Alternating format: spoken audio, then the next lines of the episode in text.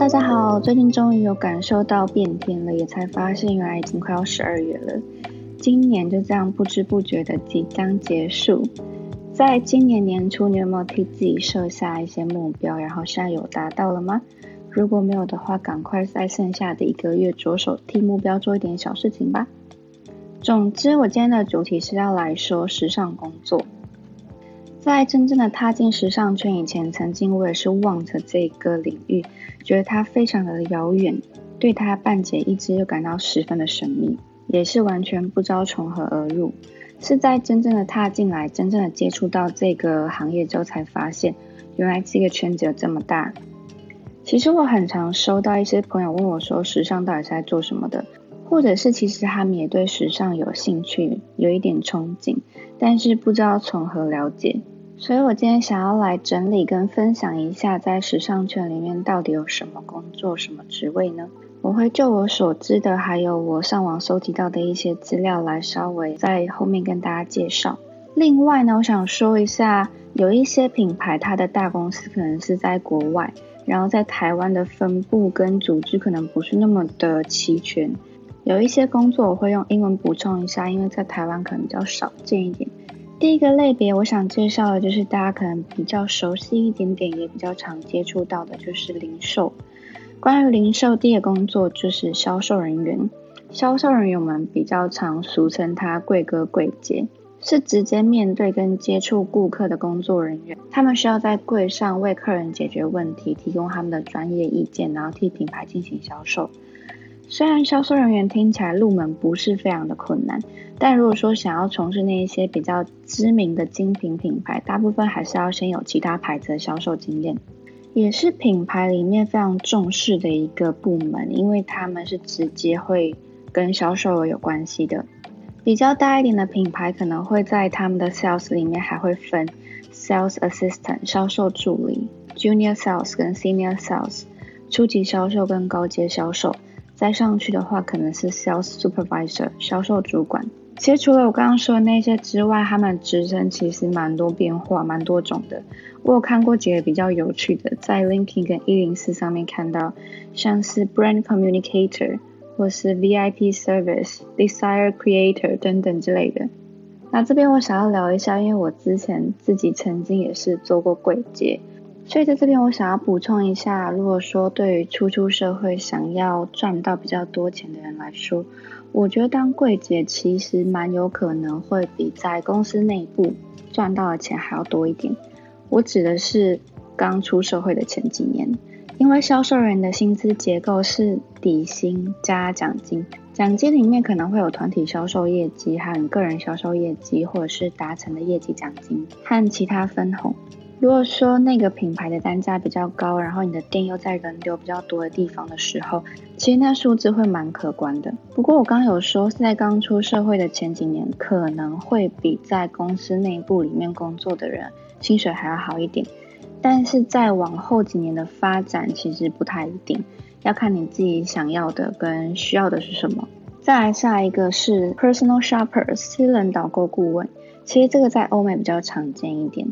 他们跟代购不太一样，私人导购顾问可能会直接受雇于百货公司或者是某一个选品店，有些的话可能也会是自由工作者，或是他们专门就是在线上替人家服务。他们是透过自己的专业知识、人脉跟建议来帮客人寻找他们想要的服装、鞋包等等。跟销售不一样，不再只是替单一的品牌进行销售。也跟代购不一样，不是客人给你准确的那个型号、颜色、尺寸，让你去买这样子。不过这个我目前在台湾是比较少见到。再来下一个类别，想要说的是形象沟通类。第一个就介绍一下我的工作好了，时尚公关，简称 PR。PR 的全名是 Public Relations，公共关系。按照字面简单的解释一下，就是为品牌建立跟维护他们的公众形象。它是与媒体跟大众沟通的重要桥梁。这又会分公关公司 （PR agency） 里面的 PR executive，或者是品牌内部公关，称作 in-house PR。平常的工作可能会像是撰写新闻稿、处理与媒体的商界，和 KOL 进行邀约与联系，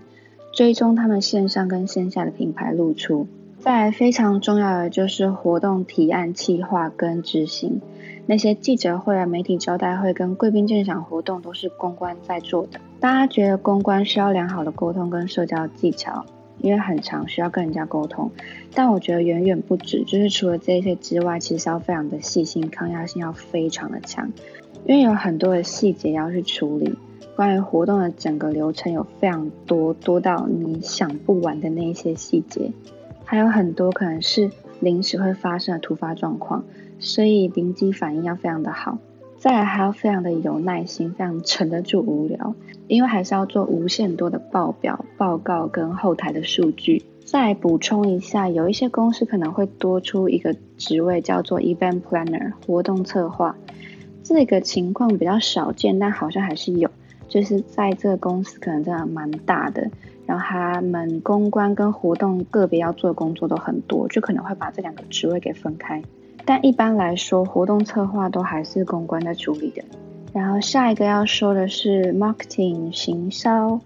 平时主要负责就是规划跟执行品牌的线上或线下行销活动。行销的目的呢，是为品牌增加曝光，建立他们的品牌风格，或是刺激顾客的购买力。行销平常的工作很多都是在提案、修改、提案、修改，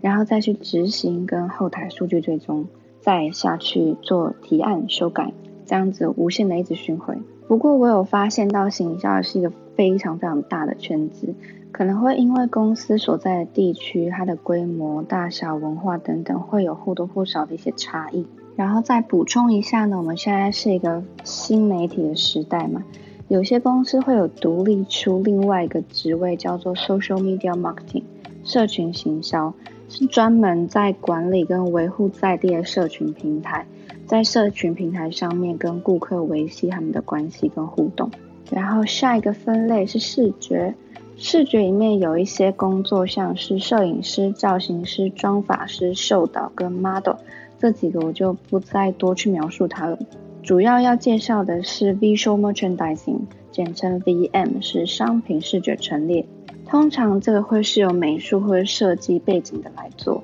因为需要有基本的电脑绘图能力。在收到每一季各个不同主题的时候，要去设计每一间商店或是百货公司专柜的店铺整体视觉、橱窗跟陈列。就我所知道的，他们除了要绘画之外，还要亲自去布置陈列品。他们通常都是要等那间店铺打烊才可以工作，所以几乎都是半夜的时候再去改那个陈列的。不只是门店或是专柜，像现在有很多 pop up store 快闪店，或者是比较小型在百货公司里面的那种活动，都是 VM 去设计的。接下来是设计。设计第一个要说的是，时尚设计师主要负责创作画设计稿，通常会有分设计助理跟设计师，跟一般的设计行业差不多。然后接下来第二个是打版师，打版师补充一下它的美国用法叫做 pattern maker，然后英国用法叫 pattern cutter，这两个是比较常见一点的。它主要的工作呢是看懂设计师的图之后进行打版跟车缝样品。很快速的进入到下一个类别是生产类。第一个要说的是 merchandisers，这其实跟 buyer 不一样，我们很常搞混。我会把它翻作业务跟单元，是负责分析趋势与销售来抓预算，分析每一年的销售报表之后，评估接下来的各项款式的花费，然后计算利润。常常会和 buying team 一起工作，通常是商业管理或者是财经背景。需要对数字非常的敏锐。其实这个职缺在台湾好像好像比较少会被独立出来，也是有的样子。我们常常会跟 buyer 搞混，是因为公司会把 buyer 跟 merchandiser 就是放在同一个职缺。然后接下来下一个要说的就是 buyer 了。buyer 就是要根据预算、市场需求和季节性趋势来规划店内的商品数量跟库存管理。再也要去对接供应商，去确认他们的样品、成本、交期等等。有的时候需要和设计部门一起去对接工作。在疫情的之前，BIO 也是常常需要去时装秀上面去看秀，然后在秀上面买一些服装回去，再把这些服装做成平常大众比较常见的那种成衣。最后最后一个要说的，可能就是大家也比较知道的是 fashion editor。writer 时尚编辑或者写手，主要就是负责实体或者是数位的文字跟视觉编辑，需要快速的掌握最新的时尚资讯，资料的整合跟文字的撰写是非常重要的能力。就我所知，时尚编辑还会分有没有需要跑线的。跑线的意思就是指说，如果品牌有活动的话，时尚编辑必须得去活动现场快速的收集资料。然后，因为现在很多品牌都是在社群上面跟观众有一些互动跟沟通的，所以呢，要非常快的把在现场看到的跟收集到的，不管是视觉或者是你转换成文字。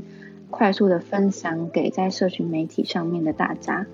然后回去之后再依照活动现场收集到的跟收到的公关资料来撰写出文章。好了，以上是我介绍的一些时尚工作比较常见的，然后还有一些可能没有讲到的，像是舞台设计啊，或是灯光。